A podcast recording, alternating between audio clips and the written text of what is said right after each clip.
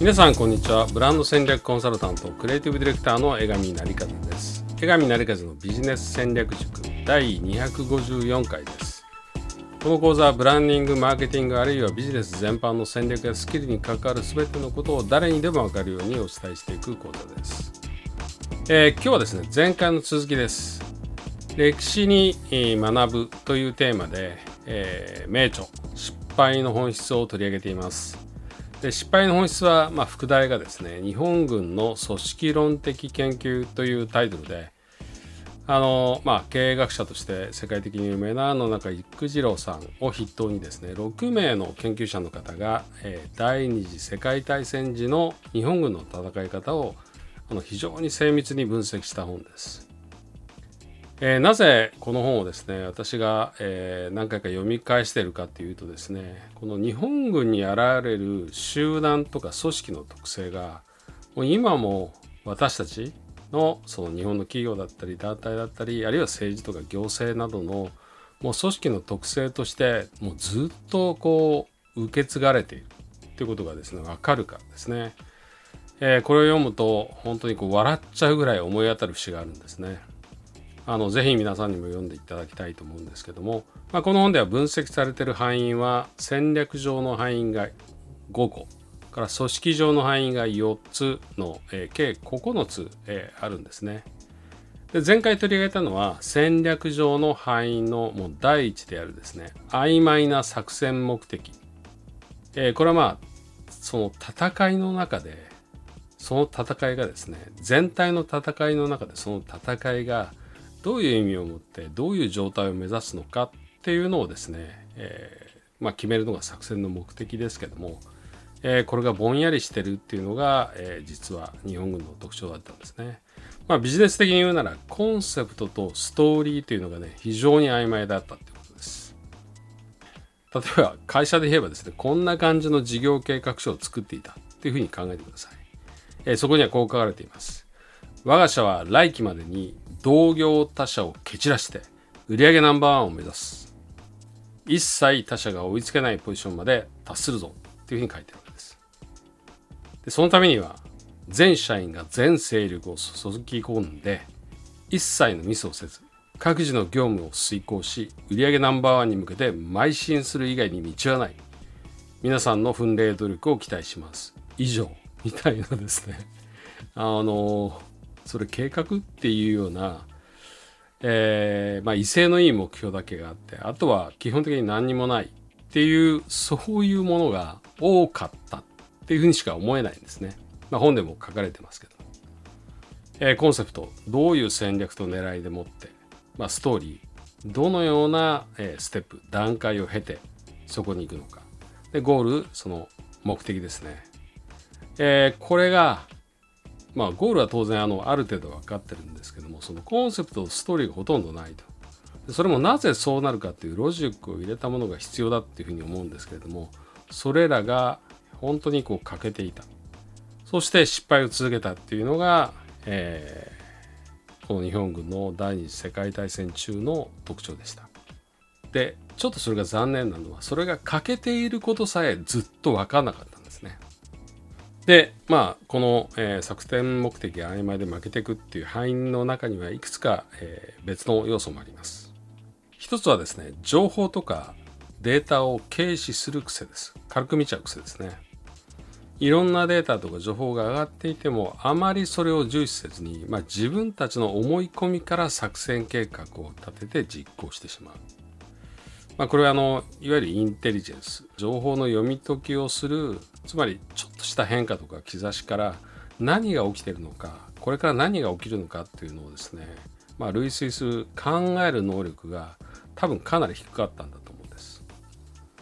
でどちらかというとそういう情報とかデータよりは自分たちの気持ちを大事にするというですねまあその士気っていうのは非常にあの軍隊では大事だとは思いますけれどもそこを異常に大事にしすぎるっていうのがその軍の幹部に多かったんですね。気持ちだけを大事にして結局泥沼にはまっていってしまったっていうのをやってしまったわけです。今のビジネスに引き付けて言えばマーケティングデータからユーザーとか市場の変化を読み解いて、まあ、柔軟にこう戦略変更したり組み立てることっていうのがすごく苦手だったわけですね。で実は、えー、第一次世界大戦を経てですね戦争の方法は大きく変わったんです。その流れを、まあ、日本は、えー、極東でほとんど、えー、第一次世界大戦にはあの連合国側でしたけども参加してなかったのでその流れを全く読めずに実は日露戦争以来明治以来の方法論が軍の中で幅を利かせていたわけです。そして、えー、最もダメだったのが、えー、空気で戦略を決めるっていうことをやってたんですね。つまりそのエリートが集まった一番大本営の参謀の会議でもその場の空気を読んで情緒的に物事を判断するっていう最もやってはいけないことをずっとやっていたと。えー、科学的に考えて状況を推論し論理的に作戦を立てて実行するっていうことをほぼできなかったんですね。例えば東條英機は超エリートですけれどもとても部下の面倒見がいい有能な連隊長だったんですね。そういう有能さあったけども自分のライバルは徹底的に冷遇したそれから周りが何を考えているかについては敏感だったけれども、まあ、対極的なあるいは世界的な視点で俯瞰して日本がどうあるべきかあるいはその当時の状況をどう見るかということに関しては不得意だったつまりあの日本のトップ軍のトップなのに半径10メーターぐらいの視点でいろんなことを判断していたってことです。で彼は無意識的にみんながどう思うかつまり空気をすごく大事にしたんですね。これは彼だけでなくて私自身にも当てはまります。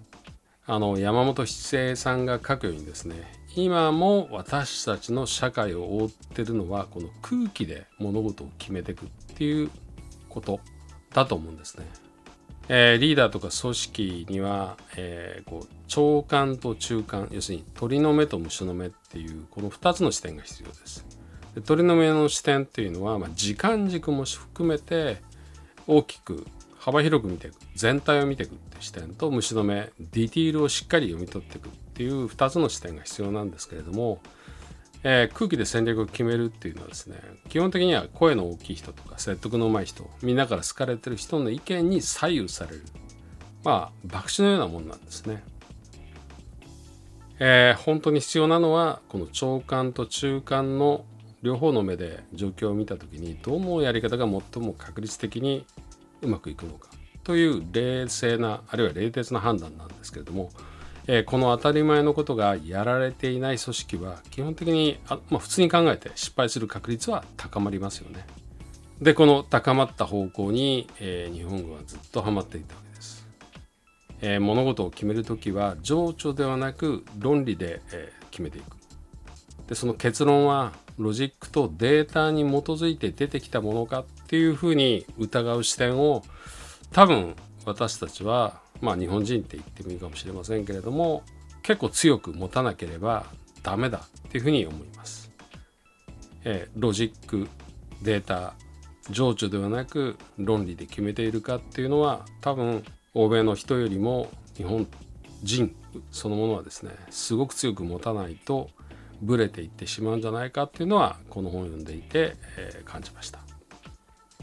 はい。江上成勝のビジネス戦略塾第254回は歴史に学ぶということで名著失敗の本質から日本軍の敗因のうちのもともとのカルチャー文化的風土にある敗因の2つをちょっと取り上げてみました、えー、次週に続きます